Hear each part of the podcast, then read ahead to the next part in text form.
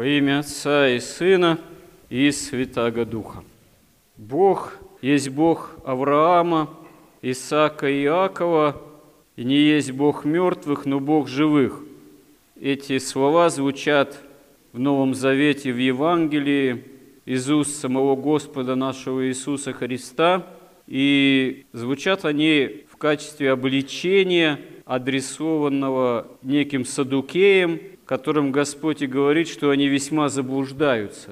А садукеи предлагают в разговоре со Христом некую такую загадку ему, такую логическую, можно сказать, смысловую каверзу, применительно к вопросу о воскресении из мертвых. Садукеи это была наряду с партией религиозно-политической фарисеев самая такая влиятельная и имеющая наибольшую власть партия в Древнем Израиле.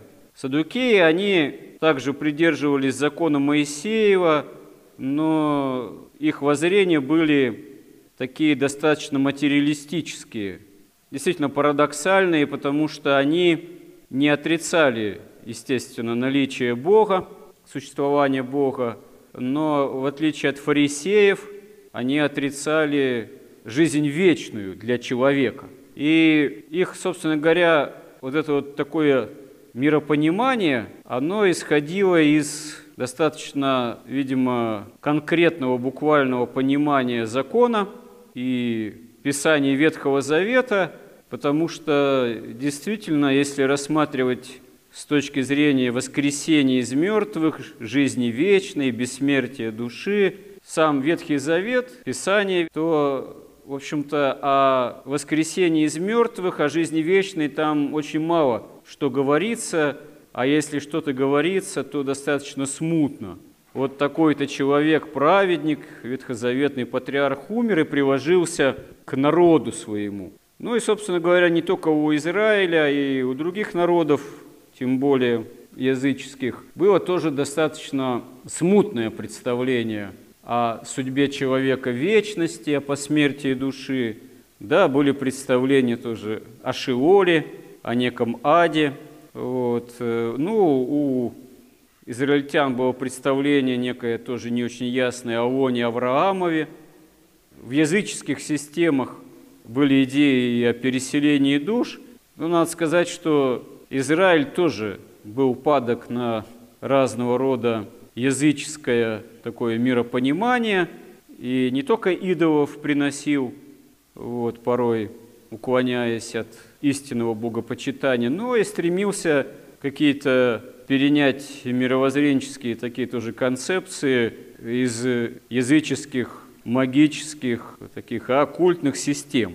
Исследователи некоторые считают, что, например, та же так называемая Каббала, Каббала, вот, э, она начала зарождаться как устное тайное предание, тайная доктрина еще за несколько веков до Рождества Христова, еще начатки этого стали появляться со времен Вавилонского пленения под прямым воздействием хаудейской, персидской, языческой, магической премудрости, но очень-очень долгое время, веками это была действительно тайная доктрина, так сказать, предание старцев. В чем Господь тоже, в общем-то, современный ему Израиль обличает, но и получается, что все-таки слово истины прежде всего было воспринимаемо не религиозной элитой Израиля, вот там, фарисеями, садукеями, а прежде всего простым народом от которого эти тайные перетолкования магические долгое время,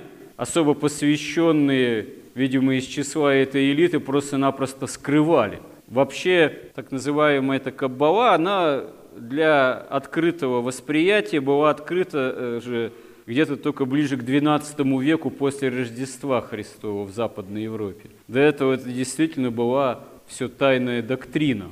И вот носители этого достаточно специфического, к сожалению, можно сказать, действительно извращенного мировоззрения, пытаются уловить Господа, задавая ему вопрос на основе, можно сказать, на базе закона же Моисеева, потому что действительно древние израильтяне, они почитали очень род собственный и продолжение рода, потому что вот именно что за отсутствием ясных представлений о жизни вечной, о воскресении из мертвых, очень многое в сознании израильтян было связано именно с родовым происхождением и продолжением рода, потому что таким образом каждый израильтянин имел надежду на некое, пусть родовое, но участие в царстве грядущего Мессии, в роду которых и должен израильтян этот Мессия был произойти.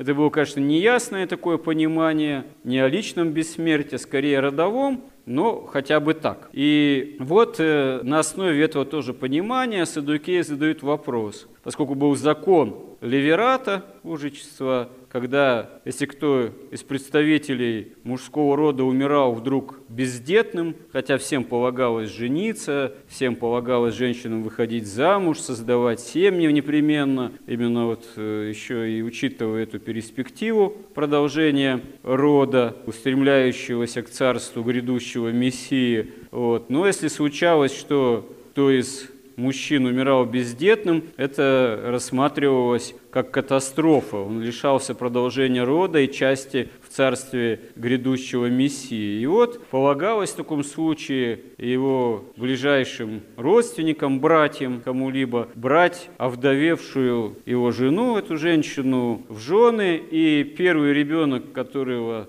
если Господь даровал, рождался в этом браке, он нарекался сыном уже почившего. Вот, таким образом, что называется, восстанавливалось семя, продолжение рода этого почившего, оставшегося бездетным. И вот садукеи на основе этого закона говорят, ну вот, один брат умер, другой умер, и каждый брал в жены эту бедную женщину. В общем, было таковых семь мужей у нее, и все умерли, оставшись так вот, в общем-то, фактически бездетными. Так, э, когда из мертвых-то все воскреснем мы, дескать, вот воскресение мертвых ты тоже проповедуешь, кого же она будет женой? Ну, вопрос действительно каверзный. Логически пойди разреши. Вот. Но Господь им ясно отвечает, что вы весьма заблуждаетесь, по воскресении из мертвых не женятся и не выходят замуж и не посягают – но будут как ангелы на небесах. Действительно, к Царству Небесному, к истине, к Царству Божьему, пришедшему во Христе в силе, неприменимы, собственно говоря, рациональные законы земной жизни. Притом порой законы еще древнего мира, ветхозаветные, можно сказать, достаточно грубые, да и вообще рациональная логика, она не работает применительно к Богу, всемогущему, и не просто всемогущему, а Богу как исполненному любви, дарующему нам полноту жизни и для этого воплощающемуся во Христе и восходящему на крест и воскресшему. Только по вере во Христа, по жизни, по совести во Христе возможно действительно какие-то вещи прозирать и понимать, и в таком случае изрекать какие-то богословские суждения непогрешительно. Противном случае очень легко запутаться, перемудрствовать, уклониться даже в какое-нибудь неправомыслие или ересь, что, к сожалению, в христианской истории случалось порой неоднократно. А средством, можно сказать, сохранения от этого – это смиренное стремление к добру во Христе. Вот сегодня читался отрывок из послания апостола Петра, очень значимый, исполненный очень большого смысла, его имеет смысл полностью зачитать на русском языке. «Ибо кто любит жизнь и хочет, хочет видеть добрые дни, тот удерживая язык свой от зла и уста свои от лукавых речей. Уклоняйся от зла и делай добро, ищи мира и стремись к нему, потому что очи Господа обращены к праведным, и уши его к молитве их, но лице Господня против делающих зло, чтобы истребить их с земли. И кто сделает вам зло, если вы будете ревнителями доброго, но если страдаете за правду, то вы блаженны, а страха не бойтесь и не смущайтесь. Вот здесь стоит заметить, что апостол имеет в виду под злом не просто причинение какого-то там ущерба физического. Христианина могут и побить, и гнать, и убить, и преследовать скорби, но это не есть в собственном смысле зло, вот, потому что зло – это когда нас понуждают нравственно в нем участвовать, чтобы мы стали внутренне этому злу действительно причастны. Но если христианин, если мы действительно являемся, как здесь апостол говорит, ревнителями добра, то кто сделает нам зло? Кто нас насильно принудит во зле участвовать, если мы этого с Божьей помощью не захотим и будем этому препятствовать? Вот. И здесь апостол говорит, что даже если в таком случае пострадаете за правду, то вы блаженны, и не бойтесь этого. Господа Бога святите в сердцах ваших, будьте всегда готовы всякому требующему у вас отчета вашему уповании, дать ответ с кротостью и благоговением. Ну, то есть мы должны не обязательно лекцию уметь прочитать по догматическому богословию, но кто к этому призван, должен. А в принципе обычный христианин – он просто должен уметь своей жизнью, а если надо и добрыми словами, а самое главное добрым примером, свидетельствовать, что он это делает действительно ради Христа. То есть делает осмысленно, делает не просто так из человека угодия, а именно ради того, чтобы угодить Спасителю. Имейте добрую совесть, дабы тем, за что злословят вас, как злодеев, были бы постыжены порицающие ваше доброе житие во Христе. Ну, то есть, если на нас клевещут, если на христиан воздвигают напраслину, главное не оправдаться только внешним образом, так сказать, а потому что, вообще-то говоря, желание оправдаться – оно часто такое гордостное. Как? Это я такой хороший, вот, а на меня тут что-то наговорили, да как же так, да так нельзя вот, да я то, да я все, да это все не так. Ну да, наверное, не так, но важнее это добрая совесть, чем внешнее оправдание. То есть и важнее оправдание именно перед Богом. Ибо если угодно воле Божией, лучше пострадать за добрые дела, нежели за злые. Потому что и Христос, чтобы привести нас к Богу, однажды пострадал за грехи наши, праведник за неправедных, быв умерщвлен по плоти, но ожив духом. Действительно, пример истинного страдания за правду, терпения клеветы, э, неправедного суда – это сам Спаситель, сам Христос, вот, которым он, находящимся в темнице духом сойдя, проповедовал некогда непокорным, ожидавших их Божию долготерпению в одни Ноя, во времена строения ковчега, в котором немногие, то есть восемь душ – спаслись от воды. Вот это очень такой таинственный момент в Священном Писании, такой таинственный, таинственный эпизод в словах апостола Петра, где говорится о том, что даже допотопным этим душам, духом, которые с потопом были уничтожены и тоже угодили в преисподние глубины земли, а это был вообще ужас что и ужас кто, какие-то исполины там, вот, и так далее и тому подобное, о чем Ветхий Завет повествует, даже им было проповедано о спасении, всхождении Господа в преисподние же глубины земли в ад во время его воскресения победы над смертью. Здесь это подробно не излагается, как они оказались, эти духи спасены, не спасены, захотели они выйти вслед за Господом из преисподней глубин земли или не захотели, но даже им возможность спасения предоставлена была проповедью Христа в аде. Об этом говорит апостол.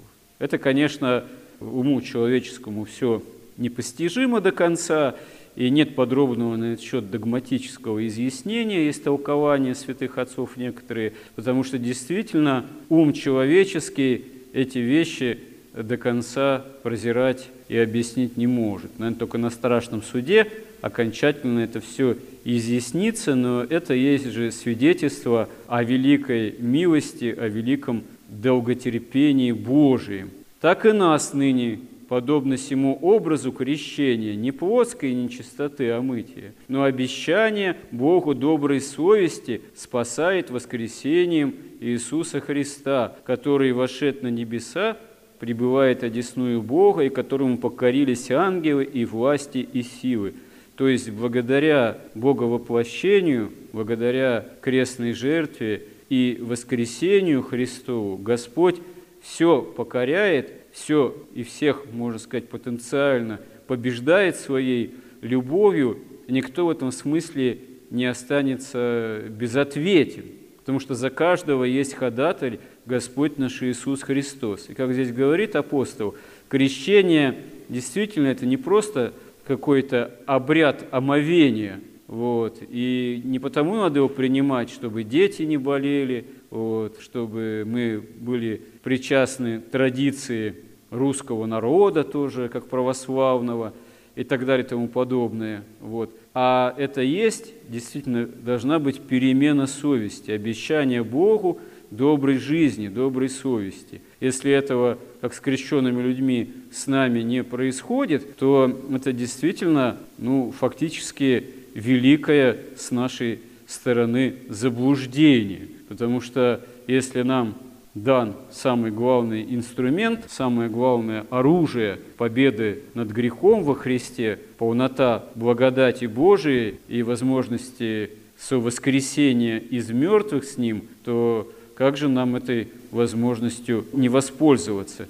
Но для этого надо действительно этого захотеть, для этого нужно вооружаться первым делом против греха, учиться действительно иметь добрую совесть во Христе, и это есть залог нашего спасения. Господи, истинно помоги нам в этом. Аминь.